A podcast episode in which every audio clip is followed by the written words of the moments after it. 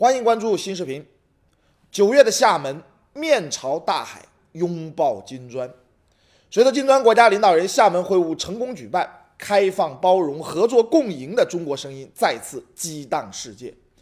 在厦门会晤的一系列重要讲话中，习近平主席摆事实、讲道理、明大事、谋方略，既力怼褪色论等错误论调，更阐明金砖发展合作的光明前景，向国际社会传递中国信心。金砖行不行？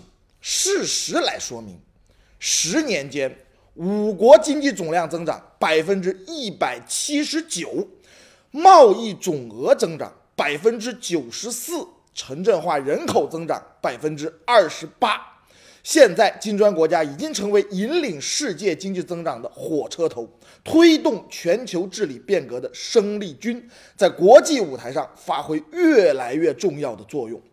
世界因金砖合作而有所不同，人们因金砖合作而铸就梦想。一个精彩的金砖故事，诉说在大家实实在在的获得感、事实面前。金砖褪色的说法是站不住脚的。金砖概念首创者吉姆·奥尼尔直言，金砖国家的全球 GDP 比重高于他此前的任何一种设想。金砖国家是一个成功的概念。如果说过去十年的历程已经初步显现了金砖发展与合作的金色效应，那么迈向未来，金砖成色将更足，金砖国家将会绽放更加闪耀的光芒。说到底，正如习主席指出的，金砖国家不断向前发展的潜力和趋势没有改变。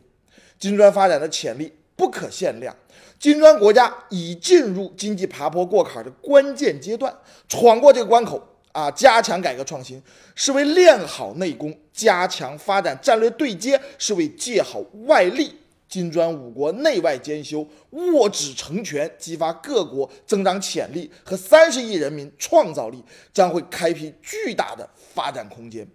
金砖合作的潜力无比深厚。二零一六年，金砖国家对外投资一千九百七十亿美元，只有百分之五点七发生在五国之间。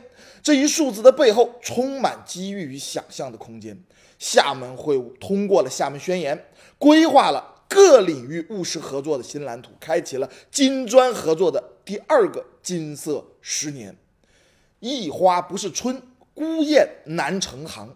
厦门会晤期间，金砖国家和埃及、墨西哥、泰国、塔吉克斯坦、几内亚领导人共商国际发展合作大计，发出了深化南南合作和全球发展合作的强烈信号。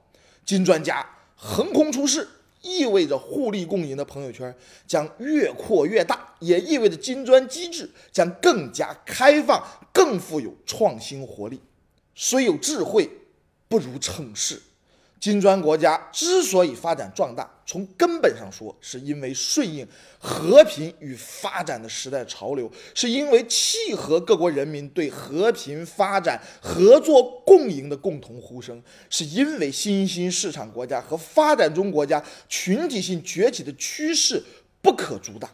这是发展大势，也是人心大事，不以任何人的意志为转移，也不会因唱空唱衰之声。而稍有改变。